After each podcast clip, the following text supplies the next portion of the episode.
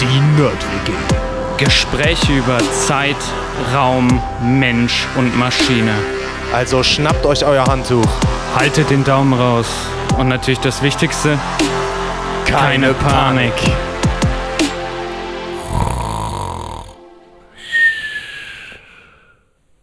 hallo? Hallo, Universum, ist schon soweit. Hallo, Universum. Ich glaube, ich glaub, es geht weiter, oder? Glaub's- Ja.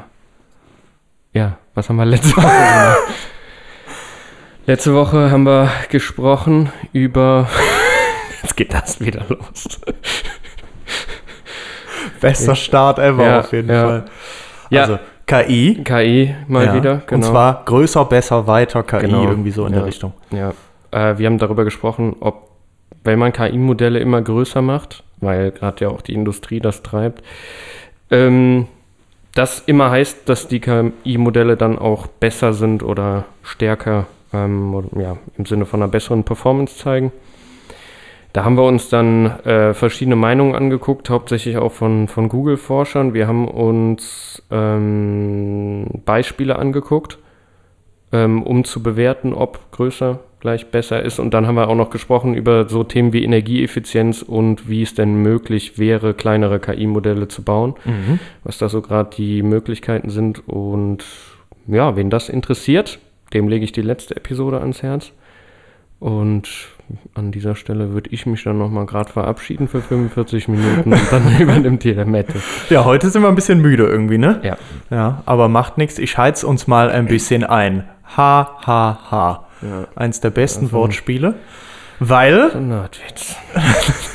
ja, heute geht es nochmal um Heizen. Mhm. um Wärme, weil wir haben ja uns vor kurzem auch mit dem Stand der erneuerbaren Energien in Deutschland befasst. Und dabei haben wir festgestellt, dass im Bereich Wärme noch besonders viel zu tun ist.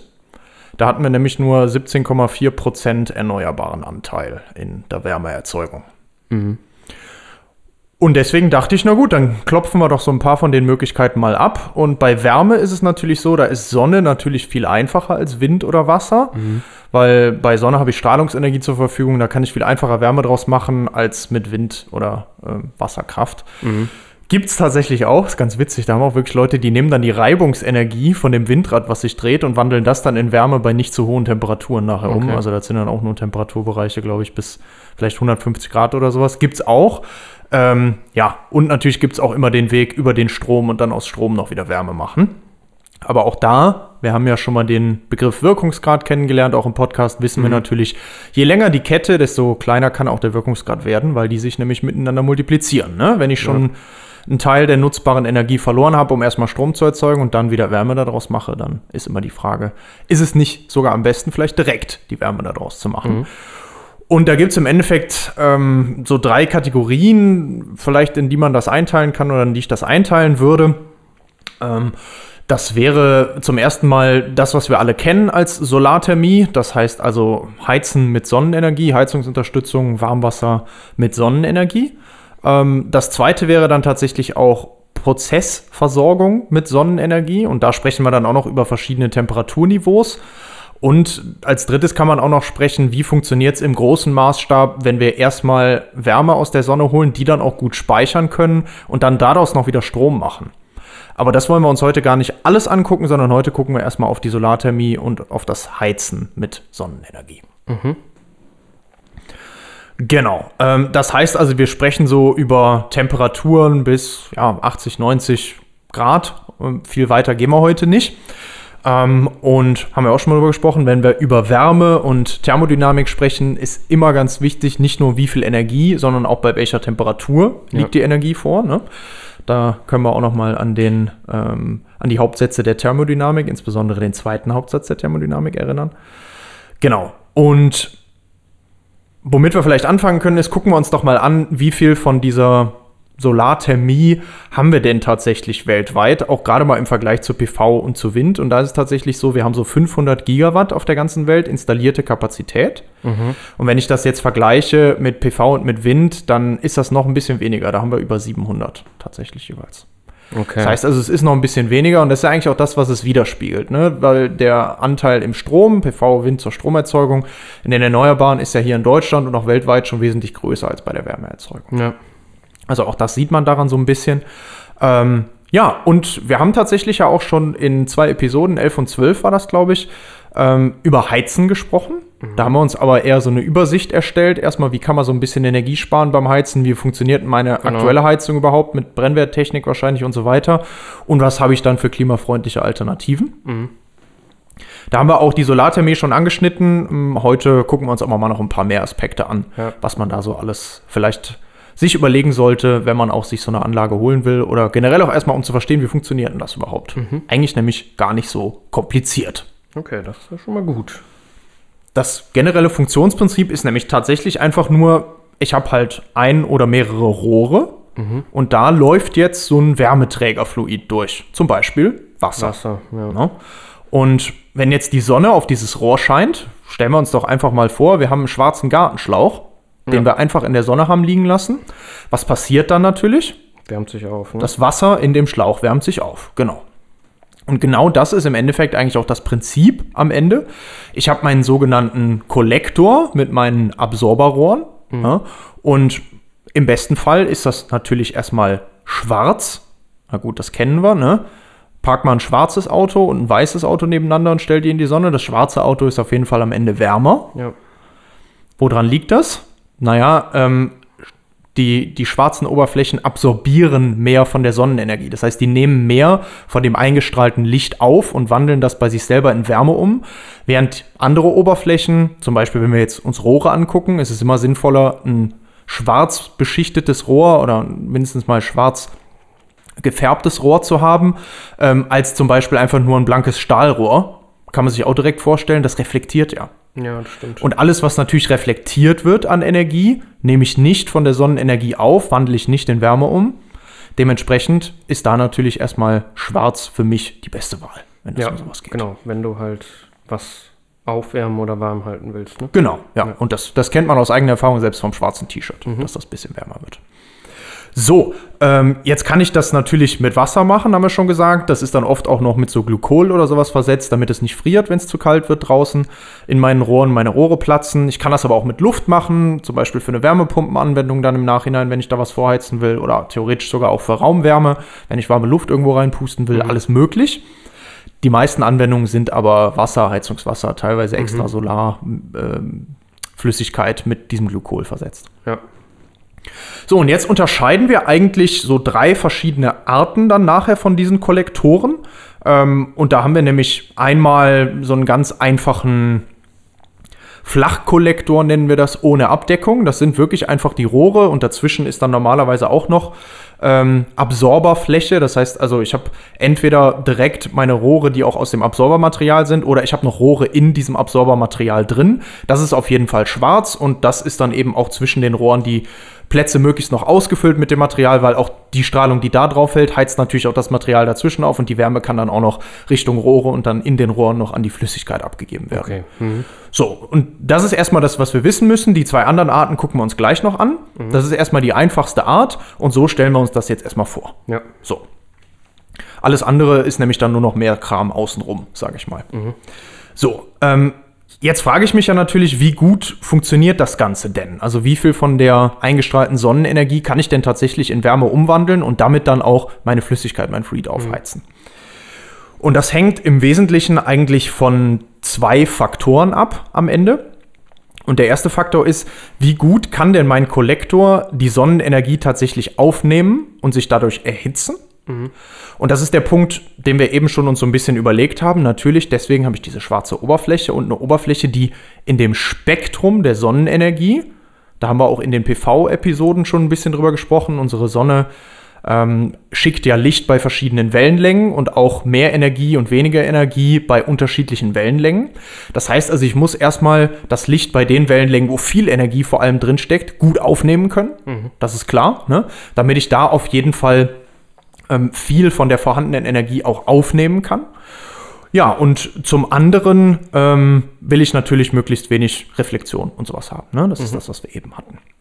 Wir sprechen bei diesen Sachen dann tatsächlich auch von den optischen Energieverlusten von meinem Kollektor. Optisch, weil das halt hauptsächlich Sachen sind, die aus der Optik kommen. Ne? Also so viel strahlt ein bei der Wellenlänge, dann wird so viel reflektiert bei der Wellenlänge und so viel wird absorbiert und so weiter. So viel würde vielleicht sogar auch noch transmittieren, also durchgehen, was jetzt in dem Fall eher wenig ist, aber trotzdem, ne, das sind immer die Faktoren, die da mit reinspielen. Ja. Ähm, genau. Deswegen, das ist aus der Optik, deswegen nennt man das auch den optischen Wirkungsgrad. Ähm, und damit beschreiben wir also jetzt erstmal, wie viel kann der denn theoretisch tatsächlich von der Sonnenenergie aufnehmen. Und als zweites ist dann immer noch die Frage, wie viel kann ich jetzt von dieser aufgenommenen Wärmeenergie tatsächlich auch an mein Fluid übertragen? Und das liegt natürlich zum einen daran, immer wie strömt mein Fluid und was habe ich da für Materialien und so weiter. Viel wichtiger ist aber, wenn ich mir das Gesamte angucke und wissen will, wie viel von der Energie tatsächlich hängen geblieben ist, Verluste. Wir haben da auch schon mal drüber gesprochen, glaube ich. Ähm, du kannst dich vielleicht noch daran erinnern, jeder Körper, der eine Temperatur hat, emittiert selber auch wieder Strahlung. Und ich habe also immer, wenn ich jetzt einen Temperaturunterschied habe zu meiner Umgebung in dem Fall, natürlich Verluste, Ja. Wärmeverluste. Wärme fließt von warm nach kalt. Sehr gut, genau. Ja. Das war auch in, mit der Entropie, ne, mit dem Ja, zweiten Hauptsatz genau. der Thermodynamik. Wärme fließt von warm nach kalt, perfekt. Das heißt also, ich will ja da auch mehr Temperatur erzeugen, insbesondere im Winter, als das, was meine Umgebung hat. Die hat vielleicht sogar Minusgrade und ich will ja da wenigstens mal 30, 40 Grad oder so hoffentlich rausholen. Ne? Ja. Ja, das heißt also, natürlich nehme ich erstmal Wärmeenergie auf, aber ich verliere auch wieder Wärmeenergie, weil ja der Absorber dann selber wieder warm wird und dadurch natürlich wieder Wärmeenergie an die Umgebung verliert. Und Ja. das eben einerseits durch Strahlung, weil er selber strahlt, und andererseits auch durch sogenannte Konvektion. Das heißt also, Luft strömt an dem Absorber entlang und die Luft heizt sich auf und dadurch kühlt sich natürlich der Absorber ein bisschen ab, verliert Energie. Genau. Ne? So, das sind die Effekte, die da äh, mit reinspielen und das ist also das, was wir natürlich auch beachten müssen, wenn wir uns das angucken und deswegen habe ich eben auch schon angedeutet, gibt es eben auch noch mehr Kollektorarten, die dann auch solche Effekte abschwächen können und damit uns die Möglichkeit geben, noch mehr von der Sonnenenergie nachher zu benutzen. Ja. So, das ist erstmal das, was so mein Kollektor, wenn ich den jetzt quasi von der Stange kaufe und mir irgendwo hinstelle, was ich mir da schon mal angucken kann. Wie gut ist der denn, was diese Sachen angeht? Da gibt es dann so Kennwerte, die ich mir angucken kann. Und jetzt ist natürlich zusätzlich noch die Frage, was passiert während dem Betrieb? Ja. Ne? So, und da sind es dann auch nochmal wieder zwei Faktor, Faktoren, die diese Effizienz oder den Wirkungsgrad hauptsächlich beeinflussen. Das eine ist natürlich, wie viel Sonnenleistung habe ich zur Verfügung?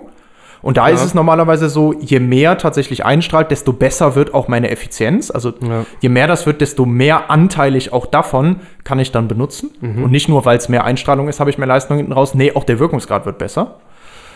Und das zweite ist natürlich auch die Kollektortemperatur. Und damit, wie wir gerade gesagt haben, eigentlich haben wir uns das selber schon hergeleitet, auch in dem Fall die Temperaturdifferenz zur Umgebung. Weil eben diese thermischen Verluste durch Konvektion und durch Strahlung abhängig davon sind, wie groß die Temperaturspreizung ist an meinem Kollektor bis zur Umgebung. Ja, macht Sinn. Das heißt, das kann man sich erstmal gut vorstellen. Und je größer jetzt natürlich die Temperaturdifferenz wird, desto mehr anteilig verliere ich auch wieder an Energie. Das heißt also, wenn ich hohe Temperaturen bereitstellen will, habe ich hohe Verluste. Kriege ich zwar hohe Temperaturen nachher, von mir aus 90 Grad daraus, aber habe auch vielleicht nur 40 Prozent der Sonnenenergie verwendet. Wenn mir jetzt 40 Grad reichen, konnte ich aber 80 Prozent der Sonnenenergie tatsächlich mehr reinholen. Okay, ja. Auch hier wieder, die Temperatur macht den Unterschied. Ja. Ja, an der Thermodynamik kommst du nicht vorbei, ne? Nee, sowieso nicht. Das ist das. Schöne an der Sache. Ja. Oder auch das Problem. Oder auch das Problem, ja klar. Aber ja, genau, das ist es tatsächlich. Ähm, ja, ansonsten kann ich jetzt dann im Betrieb natürlich sagen, okay, ich will irgendwie meine Austrittstemperatur natürlich einstellen, weil ich will ja jetzt nachher sagen, ich habe mein System darauf eingepegelt, dass ich irgendwie 40 Grad zur Verfügung habe, weil ich das zum Vorheizen irgendwo benutze oder tatsächlich 60 Grad zur Verfügung habe oder sogar 90, weil ich mein Brauchwasser damit auch aufheizen will und auf jeden Fall keine Bakterien und Keime da drin haben will und so weiter. Ähm, abhängig davon kann ich das einstellen. Das hängt jetzt natürlich auch wieder davon ab, wie viel Sonnenenergie ist gerade da. Und jetzt gibt es noch eine Sache, die ich in dem Kollektor einstellen kann, wenn ich die Austrittstemperatur festlegen will. Natürlich hängt das einmal davon ab, bei welcher Temperatur komme ich vorne rein. Weil bis dahin muss ich ja quasi dann aufheizen, zum Beispiel von, sagen wir mal, ich habe noch 10 Grad übrig gehabt und dann will ich bis 60 Grad aufheizen. Dann muss ich eben diese 50 Grad aufheizen. Und damit ich hinten wirklich genau die 50 Grad kriege, was stelle ich dann wahrscheinlich ein von meinem durchströmenden Fluid? Was stelle ich ein? Was, was könnte ich verändern?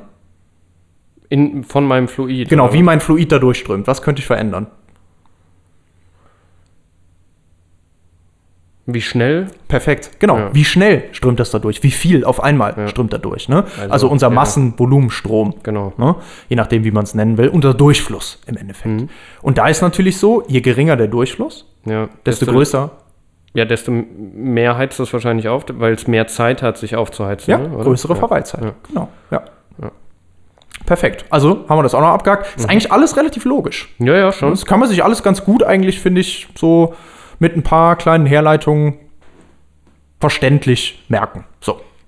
Ja, man kann sich auf jeden Fall noch mit so ein bisschen Schulphysik. Ne, genau, würde ich nämlich auch Erklären, sagen. ne? Ja, und mit das, also was man so die Konzepte dahinter sind deutlich komplizierter, aber so die grundlegenden Probleme kann man sich schon noch mit Schulphysik erklären. Ja, und es ist halt alles ein bisschen Zumindest einfacher als, ne? als PV zum Beispiel, ne, zu Ja. verstehen. Ja, das ja, ist wesentlich absolut. schwieriger, da Mhm. brauche ich viel mehr Fachwissen. Hier, das ist, kann ich viel auch mit einfach aus Erfahrungswerten, die wir auch haben mit warm Mhm. und kalt und so.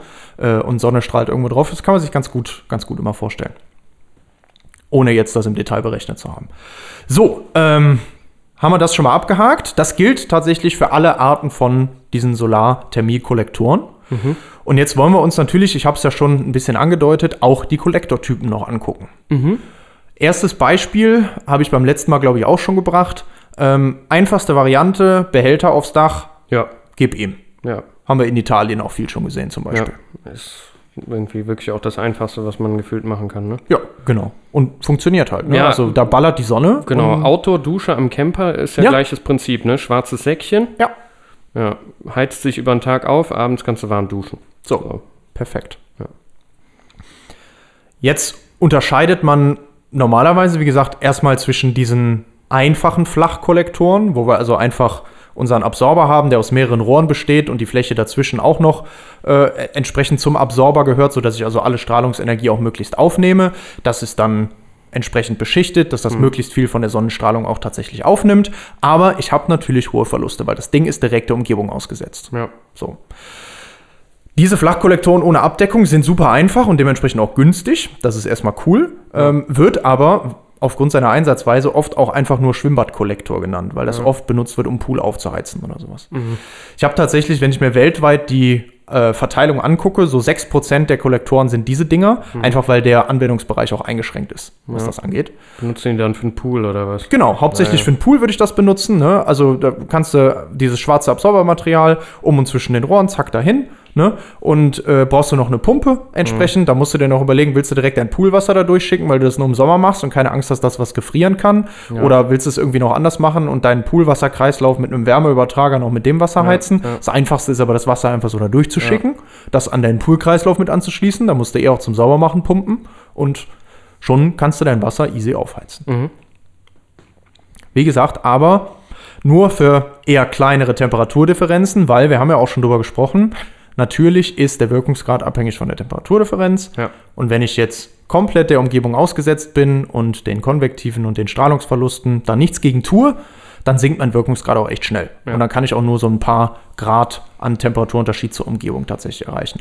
Aber gerade auch beim Pool reicht mir das ja insbesondere. Warum? Mein Pool ist ja meistens auch noch ein bisschen kälter als meine Umgebung. Ja, du willst ja abkühlen, genau. Ne? Also du Und- brauchst ja dann nur irgendwie auf, was sind das, 20 oder was? Nee, man geht schon ein bisschen höher, glaube Ja. ich, ja. Also 22 oder sowas, so, ja. Ich glaube irgendwie so 22, 23. Hast du schon.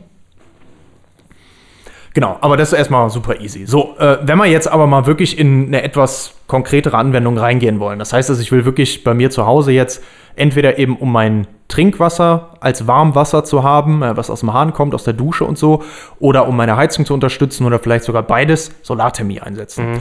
Dann brauche ich mindestens mal einen Flachkollektor mit Abdeckung. So, erstmal ganz einfach. Äh, davon haben wir jetzt tatsächlich schon 25% Anteil weltweit. Der Rest sind dann noch diese dritten Kollektoren.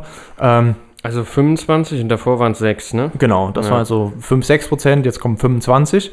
Ähm, tatsächlich sehr interessanter Unterschied. Weltweit nur 25, in Europa aber 80% der Kollektoren sind Flachkollektoren. Okay. hat sich hier einfach mehr durchgesetzt äh, bei uns im Raum. Ja, ähm, die Absorber davon das sieht jetzt erstmal aus wie dieser Absorber, den wir vorher hatten. Ja, das heißt, dieses durchgezogene Ding mit den Rohren noch dazwischen. Ja, okay. ähm, aber abgedeckt, also ein Kasten drumherum. Ja. So. Jetzt haben wir natürlich thermische Verluste verringert, weil wir einen Kasten da drumherum gebaut haben und Mhm. Ja, den isolieren wir so thermisch einfach Umgebung, gut. ne? Das heißt, ich verliere nicht so viel Energie an die Umgebung. Das heißt, mein Wirkungsgrad wird auch bei größeren Temperaturdifferenzen über meinen Kollektor und vor allem dann Temperaturdifferenzen von meinen Kollektortemperaturen zur Umgebung, das ist das Wichtige, ähm, natürlich besser bleiben. Ja. Jetzt brauche ich aber auch eine Glasscheibe oben, weil die Sonne muss ja noch durchkommen.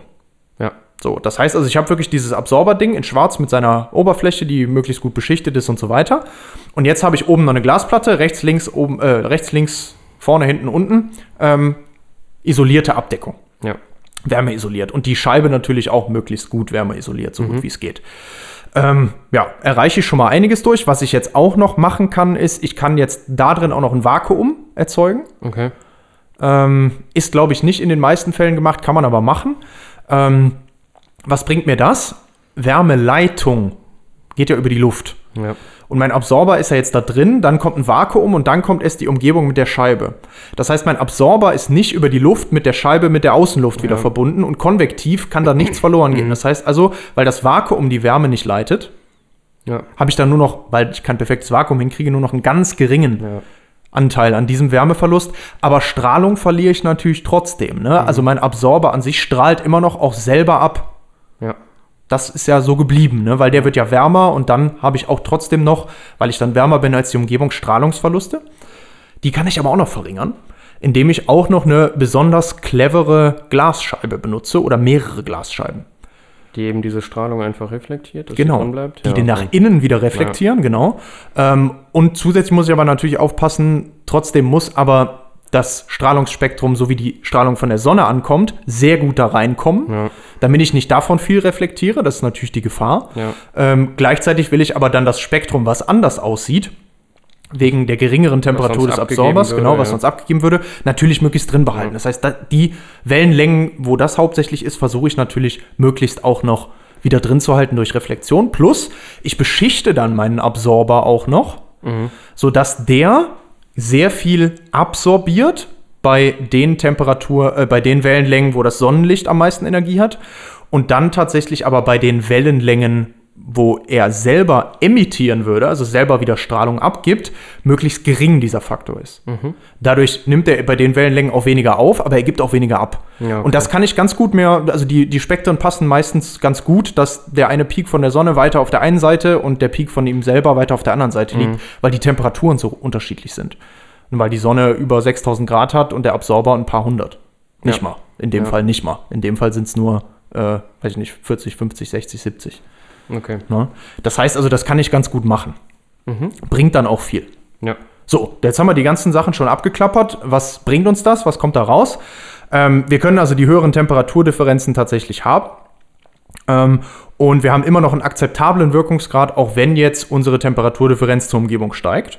Und ähm, ich habe mal in so Tabellen reingeguckt, also der Wirkungsgrad ist immer abhängig von meinem Unterschied zur Umgebung und, hatten wir auch schon gesagt, und wie viel Sonne einstrahlt. ne? Das heißt also, ich kann das jetzt nur mal auf einen Punkt festlegen. Wenn wir jetzt aber mal so einen Punkt nehmen von 800 Watt pro Quadratmeter, was jetzt eigentlich, würde man sagen, eine relativ mittelmäßige Einschätzung noch ist. Hier in Deutschland vielleicht eher ein bisschen höher, aber einfach nur, damit das klar ist, ja, ähm, dass das nochmal diese Abhängigkeit hat, kann ich auch bis zu Temperaturdifferenzen von so 40 Grad gehen und bin dann immer noch bei einem Wirkungsgrad von 60 bis 80 Prozent. Okay. Ja, so, also da ist schon 40 Grad Unterschied zur Umgebung, das ist schon geil. Wenn draußen 0 Grad ist und ich habe trotzdem noch 40 Grad ähm, Wärme erzeugt, schlecht, ja. das ist Genau. natürlich schon mal cool. Ne? Und das bei einem Wirkungsgrad von 60 Prozent kann man machen. Ja. Ja. So, ähm, gibt aber noch was Besseres. Mhm. Und zwar? Noch mal teurer natürlich auch, aber auch noch mal besser. Der sogenannte Vakuum-Röhrenkollektor. Okay. Wir benutzen die gleichen Tricks, aber wir ordnen das Ganze noch mal ein bisschen anders an, erreichen dadurch noch was und ähm, insbesondere das mit dem Vakuum funktioniert noch mal besser und hier haben wir wirklich auch ein Vakuum drin. Bei den Flachkollektoren habe ich das nicht unbedingt immer. Ja. Und da kann man nochmal richtig was rausholen. Davon gibt es tatsächlich 70 Prozent weltweit oder dann 69, wenn wir jetzt wirklich auf 100 Prozent kommen wollen. Ne? Ähm, und da aber dann nur so 17 Prozent in Europa. Das heißt, das ist so ein bisschen rumgedreht. In Europa sind mehr Flachkollektoren, weniger Vakuumröhrenkollektoren, weltweit mehr Vakuumröhrenkollektoren, weniger Flachkollektoren. Warum? Marktanteil generell 73 Prozent von diesen 500, über 500 Gigawatt sind in China. Ah, okay. Und die benutzen hauptsächlich diese Vakuum. Und die benutzen hauptsächlich die Vakuum. Vakuumröhrenkollektoren. Da geht auch gerade wieder ein Trend. Ja, und dementsprechend, weil Europa sind dann nur 12%, USA, Lateinamerika zusammen 8% und dann kommt noch der Rest. Ähm, ja, deswegen ist dieser große Unterschied da. Ne, aber für uns Okay. hier in Europa halt interessant, hier sind es eigentlich mehr die Flachkollektoren, die eingesetzt werden. Ja, genau. Was habe ich jetzt bei diesem Vakuumröhrenkollektor? Also ich kann halt meinen Wirkungsgrad nochmal wieder verbessern. Ähm, ich habe also meine Absorberrohre in einer vakuumierten Doppelglasröhre. Ja? Und man hört hier im Hintergrund vielleicht schon das Vakuumieren, das ist nämlich unser Staubsauger. ähm, nee, aber genau, also ich habe tatsächlich so eine vakuumierte Doppelglasröhre. Das heißt also außen einmal eine Glasschicht, dann Vakuum da drin und danach kommt dann halt auch erst wieder meine noch eine Schicht mit dem Absorber dann auch da drin und sowas. Ja, und das bringt natürlich noch mehr. Also da kann ich noch besser auch über das Vakuum und so über die mehreren Glasschichten tatsächlich diese Effekte, die wir gerade schon besprochen haben, noch besser umsetzen. Plus eine Röhre ist auf kleinerem Raum. Ja. Ne? Das geht dann auch noch mal besser.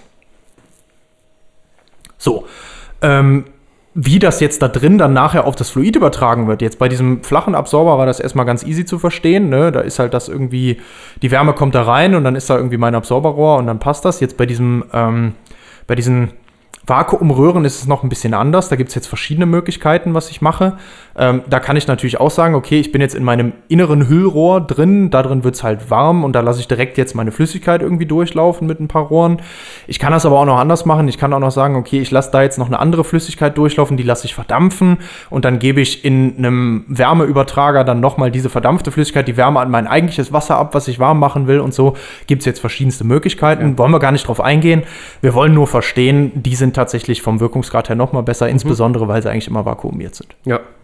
Macht irgendwie Sinn. und sehr gut beschichtet und so. Ja, ähm, die kann ich jetzt tatsächlich auch ganz gut einsetzen, sogar wenn ich heizen will, auch ohne noch eine Wärmepumpe danach und so weiter, weil eben ich auch tatsächlich eine hohe Temperaturdifferenz zur Umgebung mir erlauben kann, Ja. weil der Wirkungsgrad einfach länger, einfach noch besser bleibt. Und was ich auch noch machen kann, ich kann auch Also so wegen dem Vakuum, ne? Genau, ich Ja, kann ja. auch so kleine Spiegel auch benutzen. Ähm, und wenn ich diese kleinen Spiegel drumherum auch noch benutze, konzentriere ich ja auch noch Strahlung, die eigentlich neben die Rohre fallen würde, weil jetzt habe ich keine durchgehende Fläche Rohre, mehr, wie ja, beim. Flachkollektor. Also reflektiert die auch noch. genau, also nutze noch mehr Fläche quasi, um das auch noch da drauf zu schmeißen. Dann wird es natürlich auch noch wieder besser. Ähm, ist die teuerste, aber effizienteste Lösung und man hat auch noch Wirkungsgrade über 50 Prozent bei Temperaturdifferenzen bis ungefähr 100 Grad. Wow. Wieder bei diesen circa 800 Watt pro Quadratmeter Ja. zum Abschätzen. Ne? Kommt natürlich auch wieder ganz konkret aufs Modell an und so, aber so grob, um den Überblick zu kriegen. Also da kann man schon was mitmachen. Und ich kann auch theoretisch, wenn ich irgendwann in Richtung Prozesswärme denke, damit auch sogar noch weitergehen. Und dann in Kauf nehmen, dass der Wirkungsgrad was kleiner wird, aber auch noch höhere Temperaturen erreichen. Auch das ist nachher irgendwo interessant. Wir erinnern uns, so eine PV-Anlage hatte nämlich zum Beispiel nur 20% Wirkungsgrad ungefähr, ne? wenn es gut läuft, Ja. um daraus dann Strom zu erzeugen. Und wenn ich da dann erst noch wieder Wärme draus machen muss, nehmen wir da erstmal die 40% oder auch 30% wären noch gut. So, ähm, und jetzt gibt es theoretisch noch eine letzte Möglichkeit. Es gibt noch so hybride Dinger. Das ist wirklich PV und Wärmekollektor zusammen. Da habe ich erst so eine Schicht PV-Zellen, dann darunter einen Wärmeabsorber und das dann auch wie in so einem Flachkollektor in so einer Box drin.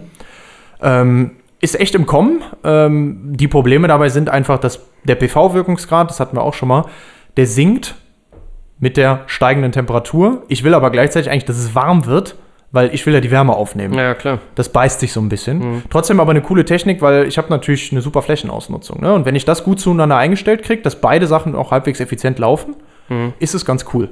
Will ich jetzt nicht im Detail darauf eingehen, Ja. aber interessante Sache auf jeden Fall. Wenn man über Solarthermie spricht, sollte man das nicht äh, außer Acht lassen. Ja. Gibt es auch und auch in Deutschland hier auch schon im Einsatz tatsächlich. So, jetzt haben wir die verschiedenen Technologien auch kennengelernt. Ähm, jetzt wäre die Frage natürlich noch, gut, ich kann schon mal überlegen, was will ich jetzt haben? Scheinbar hier in Deutschland lohnt sich wohl dieser Flachkollektor ähm, kostenmäßig ganz, ganz gut, ne? ähm, weil ich den dann auch entsprechend einsetze bei nicht zu hohen Temperaturen. Dann ist das ganz cool, ja, alles klar. Ähm, aber generell auch für alle von den Kollektoren stelle ich mir ja immer die Frage, ja gut, aber wie, wo, wo baue ich den jetzt dran? Ja. Wie richte ich den Genau. jetzt aus? Haue ich den einfach auf mein Dach drauf oder muss ich da noch irgendwie was beachten Ja. oder sowas? Können wir uns auch noch kurz angucken. Anhören. Hören, ist richtig. ist richtig. Ähm, Frage ist ja natürlich immer, ähm, wie sieht der Einfallswinkel von der Sonne noch aus? Da haben wir Mhm. noch gar nicht drüber gesprochen. Wir sind jetzt erstmal immer davon ausgegangen, dass die Sonne einfach senkrecht da drauf fällt. Ja. Und ich kann das ja jetzt beeinflussen dadurch, wie ich den an meinem Haus montiere. Irgendwo, ne? Wahrscheinlich erstmal irgendwo Mhm. ja am Dach. optimal wäre. Flachdach, ne? Wahrscheinlich dann, oder? Ja, muss man jetzt Ah, das denken. heißt aber nicht, dass der Winkel trotz, also dann auch äh, direkt gerade. Genau, ist, ne? weil die Sonne steht ja bei die uns Sonne nicht. steht ja nicht direkt über deinem Haus. Genau, und die Sonne steht ja auch bei uns, wir sind ja nicht am Äquator. Ja, ja, das heißt, genau. die Sonne steht ja nie zu einen- für 90 einen Grad. Äh, oh, da fragst du wieder, was das jetzt blöd, wenn ich da nicht drauf komme. Ähm, Ja, kannst ja auch der beste Winkel für PV-Anlagen liegt irgendwo, glaube ich, bei 35 Grad Aufständerungswinkel. Das heißt, wir können das Pendant ausrechnen, dann haben wir noch so 55 Grad im Mittel. Okay. Ja, ähm, aber unsere, also die Sonne steht ja bei uns, auch wenn sie im Süden steht, halt nicht perfekt im Zenit, Mhm. sondern immer, immer bei so einem Winkel. Ähm, und der ist wahrscheinlich dann irgendwo maximal bei vielleicht 70 Grad und minimal tatsächlich wesentlich weiter unten noch. Also Ja, da kommt okay. ja dann die Deklination der Sonne noch mit Mhm. rein. Was im Äquator nicht so wäre, am Äquator steht es bei 90 Grad Zenit, und ja. äh, wandert dann nur die, die maximale Deklination hin und her, ne, Ja. diesen Deklinationswinkel. Genau. Äh, wo war ich jetzt? Ja, wir, die Achso, Frage wo, ist, wo stellt wir den hin tun. So, ne? Dankeschön, ja. Ähm, was passiert jetzt da generell, wenn die Sonne da schräg drauf einfällt? Zum einen natürlich der typische Effekt, und den hatten wir auch schon mal bei verschiedenen Sachen angesprochen. Wenn ich jetzt mit einem schrägen Winkel auf irgendeine Fläche einfalle und da Strahlungsenergie habe, dann wird die Strahlungsenergie mit dem Cosinus-Einfallswinkel kleiner, weil wenn ich die Fläche jetzt nehmen würde und senkrecht wieder zu meiner Strahlung drehen würde, dann ist die Fläche, die von der Strahlung abgedeckt wird, kleiner als Ja. die, wenn ich sie halt so dahin lege. Das heißt, Ja. die eigentlich senkrechte Pendantfläche ist kleiner und dementsprechend ist immer, wenn ich einen schrägen Einfall habe, natürlich auch die Energie, die erstmal ankommt, schon kleiner. Ne? So. Das heißt also, das ist erstmal der Fall, der gilt immer. Und jetzt kann ich mir für die Kollektoren noch überlegen, was passiert zusätzlich noch, Ja. weil sich dieser Winkel ändert, zusätzlich zu dem, dass erstmal weniger Energie ankommt. Und das passiert dadurch, dass die Reflexion ändert sich von den Scheiben, von den Absorbermaterialien, wenn das nicht mehr gerade, sondern schräg da drauf fällt. Die Absorption verändert sich auch dementsprechend, wenn das nicht mehr genau gerade drauf fällt, sondern so ein bisschen schräg. Und auch bei so einem Kasten, ich kriege irgendwann Verschattung. Ja, Wenn ich zu schräg da drauf falle, der Kasten hat eine gewisse Ja, Höhe, dann wird gar nicht mehr alles da drin getroffen, ne? weil ich auch eine Außenwand habe quasi. Die sind zwar sehr flach, aber irgendwann kommt es auch zu dem Fall. ja. So, das heißt also, all solche Sachen kommen damit rein. Bei dem Flachkollektor kann man jetzt tatsächlich sagen, bis zu 40 Grad Einfallswinkel habe ich noch 90 Prozent von dem Ausgangswert. Also im Vergleich zu senkrechter Einstrahlung und jetzt noch nicht mit einberechnet, dass die Energie auch weniger wird, sowieso. Zusätzlich. Ähm, das heißt, das ist eigentlich noch ganz gut. Jetzt kommt es aber bei dem Vakuum-Röhrenkollektor, steigt das sogar erstmal noch bis 40 Grad, so ein bisschen von minimal über, über den Wert, den es normalerweise bei senkrechter Einstrahlung hat. Nur was jetzt diese Reflexion, Absorption und Verschattung angeht. Und dann kriege ich so ein kleines Tief nochmal und dann kriege ich bei 75 Grad Einfallswinkel sogar nochmal einen Peak von ungefähr 1,2 mal das, was ich bei gerade Einstrahlung habe. Nur was Adsorption, äh, Absorption, ähm, Reflexion, Verschattung und so angeht. Äh, und was da passiert ist, die Rohre sind jetzt nebeneinander angeordnet, aber da sind immer Lücken zwischen. Das ist so der Haupteffekt. Da sind immer Lücken zwischen. Und bei diesem, bei diesem flachen Absorber, da sind keine Lücken zwischen. Da ziehe ich das durch, das Absorbermaterial, und habe meine Rohre da drin trotzdem. Hier sind Lücken dazwischen. Und wenn ich jetzt schräg da drauf falle, werden die effektiven Lücken kleiner. Und weil die effektiven Lücken nachher kleiner werden, ist es so, dass mehr von der tatsächlich ankommenden Strahlungsenergie, die ist schon mal weniger, weil sie auf eine schräg, also schräg draufkommt, ne? aber trotzdem von der dann noch einfallenden Energie kann ich plötzlich mehr nutzen. Das heißt also, natürlich sind die immer noch am besten, wenn die genau in die Sonne gucken. Aber wenn sie jetzt die Sonne ein bisschen von außen kommt, und das natürlich auch immer davon abhängig, ist meine Röhre jetzt senkrecht oder waagerecht ausgerichtet, immer nur in der Richtung, von wo ich halt schräg dann einfalle. Ähm, habe ich tatsächlich den Effekt, dass diese Lücken dazwischen kleiner werden, weil wenn jetzt die Sonne schräg einfällt, dann fällt die auf das eine Rohr und auf das nächste Rohr und auf das nächste Rohr, aber die verschatten sich nicht so stark, sondern die können das sogar noch besser ausnutzen. Ja. Und das ist der Effekt, der ist vielleicht erstmal schwer sich vorzustellen. Äh, Ja, doch. Kann man sich sonst, schon. guckt euch mal an, wie so ein Vakuumröhrenkollektor sonst Ja. aussieht, dann kann man sich das besser vorstellen, dass das, wenn das so schräg auf das Rohr drauf fällt, also im rechten Winkel zum Rohr, die Strahlung und dann noch schräg, ähm, dass es tatsächlich sein kann, dass diese Lücken dazwischen weniger quasi Strahlung durchfällt und verloren geht. Ja. So, das heißt also, das sind Effekte, die da sind. Was bedeutet das jetzt für uns? Also klar, erstmal richte ich die Dinger natürlich am, im besten Fall immer nach Süden aus, Ja. ne, weil Genau. ist klar, wegen der Sonne, so von da kommt. Ähm, und dann ist es bei den Flachkollektoren noch wichtiger, dass die mit Neigung aufgestellt sind, als bei den Vakuumröhrenkollektoren. Das heißt also, wenn ich ein Flachdach habe, sollte ich meine, ähm, meine Flachkollektoren auf jeden Fall aufständern, ja, dass die zur Sonne gucken und dann nochmal zum Beispiel 45 Grad nach oben geneigt Ja, sind ja, genau. ähm, damit die noch besser die Sonnenstrahlung abkriegen und besser noch in der Sonne stehen. Und bei den Röhrenkollektoren baut man die auch teilweise echt einfach flach auf die Dächer drauf, weil es trotzdem noch einen ganz guten Ertrag gibt. Kommt auch immer so ein bisschen dann auf die Situation an. Ja. Und noch eine coole Sache, was ich auch noch machen kann, ist, jetzt kann ich ja auch sagen, okay, ich knall mir die Kollektoren nicht aufs Dach. Wenn mein Dach schräg ist, habe ich sowieso schon mal, sowieso schon mal gut. Ne, dann kommen die auch da schräg drauf. Ich kann mir die aber auch an die Fassade hauen. Ja, das stimmt. Und das ist eigentlich sogar relativ interessant, insbesondere dann auch wieder bei diesen ähm, Vakuumröhrenkollektoren. So, äh, generell gilt jetzt wieder für die Wärmekollektoren, äh, wenn ich die jetzt an die Südfassade tue und nicht auf mein Dach, sagen wir mal, mein Dach hätte 45 Grad Neigung, ja, ähm, und ich tue die nicht an mein Dach, sondern an die Fassade, dann habe ich immer noch 70 Prozent von dem Ertrag, den ich sonst auf, der, auf meinem Dach hätte. Das heißt, das ist gar nicht so ein Riesenverlust. Also es ist eigentlich echt ganz gut, ne? wenn ich auf der Südseite bin. Ja. Ähm, und was zusätzlich noch dazu kommt bei der Fassade ist, überlegen wir mal, wir wollen hier Wärme bereitstellen. Im Sommer scheint die meiste Sonne. Ich brauche aber keine Heizung, sondern nur Warmwasser. Im Winter brauche ich meine Heizung und auch Warmwasser, aber die Sonne scheint nicht so viel. Die Sonne steht tiefer. Naja, das ist auch eigentlich geil, wenn das Ding an der Fassade hängt, weil die Ja, Sonne die steht auch tiefer. tiefer. So, Ja. dann scheint Ja, das auch genau. schön au- auf meine Fassade besser drauf. Der Einfallswinkel ist eigentlich gar nicht so schlecht. Und dann habe ich über die Wintermonate, auch wenn ich insgesamt vielleicht im Jahresertrag weniger Energie rausgeholt die habe, Monate, wo es schwächer ist, eh einen besseren Ertrag. ja, habe ich wenigstens in den Monaten, wo es mich interessiert, eigentlich einen ganz guten Ertrag und im Sommer auch noch weniger Gefahr, dass mir irgendwas überhitzt. Immer eine Überlegung Ja, wert. gute Also auch Fassadenkollektoren sind da sehr sinnvoll. Ich brauche natürlich was mehr Fläche, ich brauche auch genug Fläche, ähm, damit ich das wirklich machen kann, weil nachher so 30% Unterschied im Ertrag macht doch schon was aus. Aber eigentlich ziemlich coole Sache. Ja, cool. Und wenn wir noch über Ertrag sprechen, ähm, dann können wir uns auch ein Beispiel noch angucken. Nehmen wir mal einen Drei-Personen-Haushalt. Und der kann echt schon mit einer Anlage von nur vier Quadratmetern, ist jetzt nicht so viel, vier Quadratmeter, ähm, über 50 Prozent seines Warmwasserbedarfs übers Jahr decken. Das ist cool. Das ist eigentlich gar nicht so schlecht. Ähm, und wenn wir jetzt von kleinen solaren äh, Wassererwärmungsanlagen, also da reden wir jetzt von so unter 15 Quadratmetern insgesamt sprechen, kommen wir auch bis zu 70 Prozent solare Deckung tatsächlich.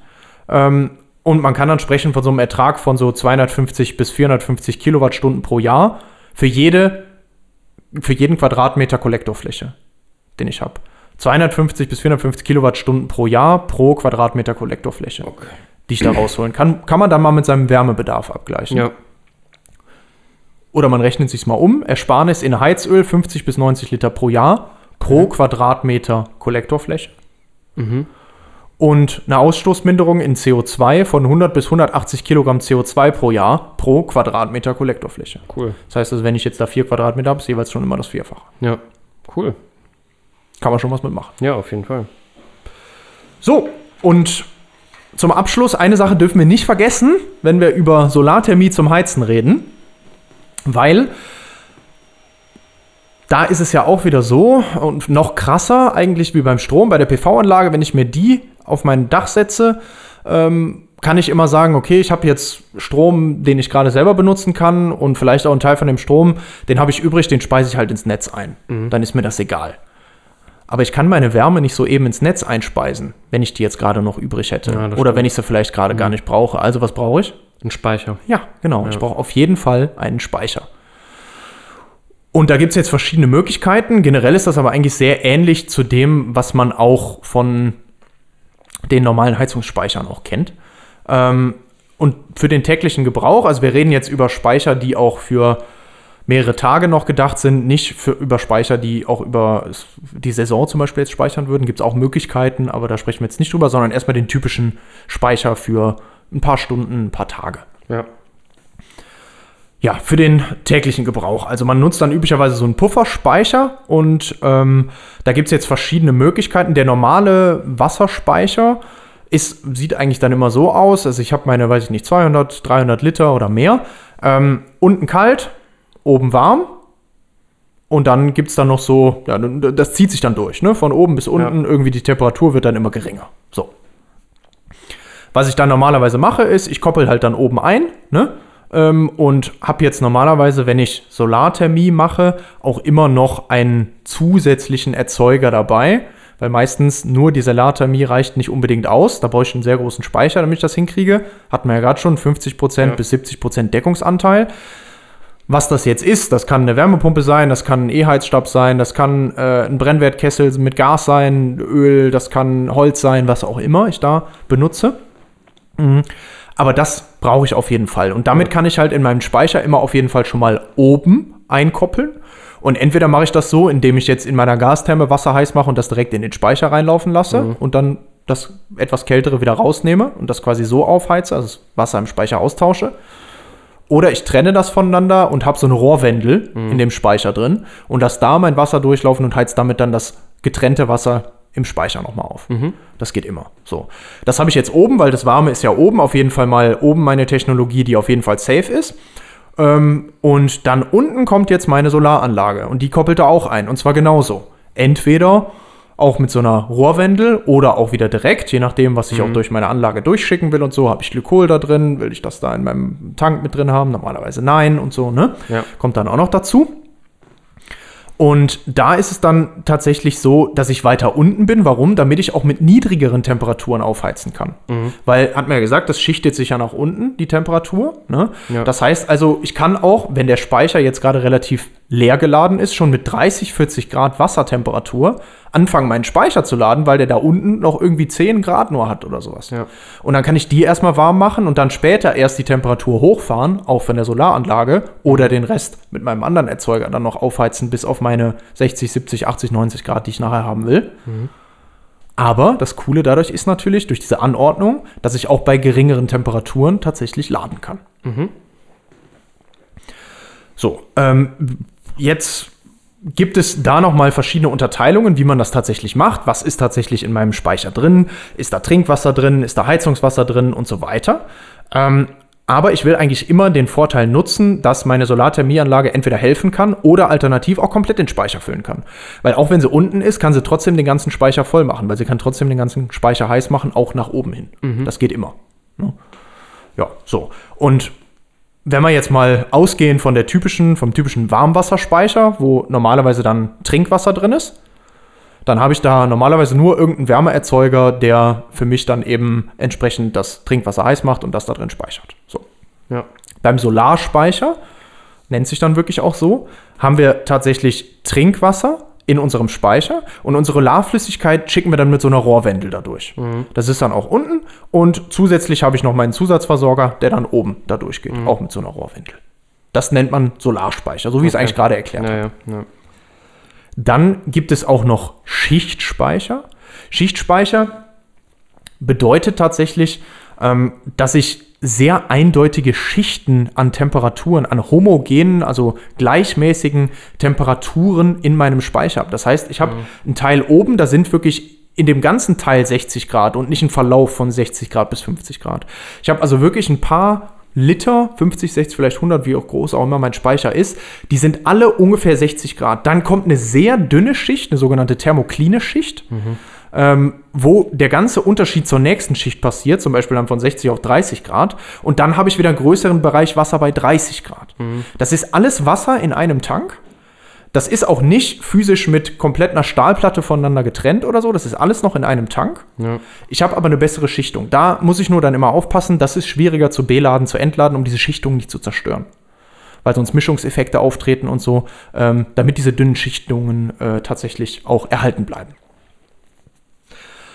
Das ist aber sehr interessant. Warum? Ich habe konkrete Temperaturniveaus bzw. konkrete Bereiche in meinem Speicher, die ich nutzen kann. Zum einen zum Laden bei verschiedenen Temperaturniveaus, zum anderen aber auch zum Einsetzen.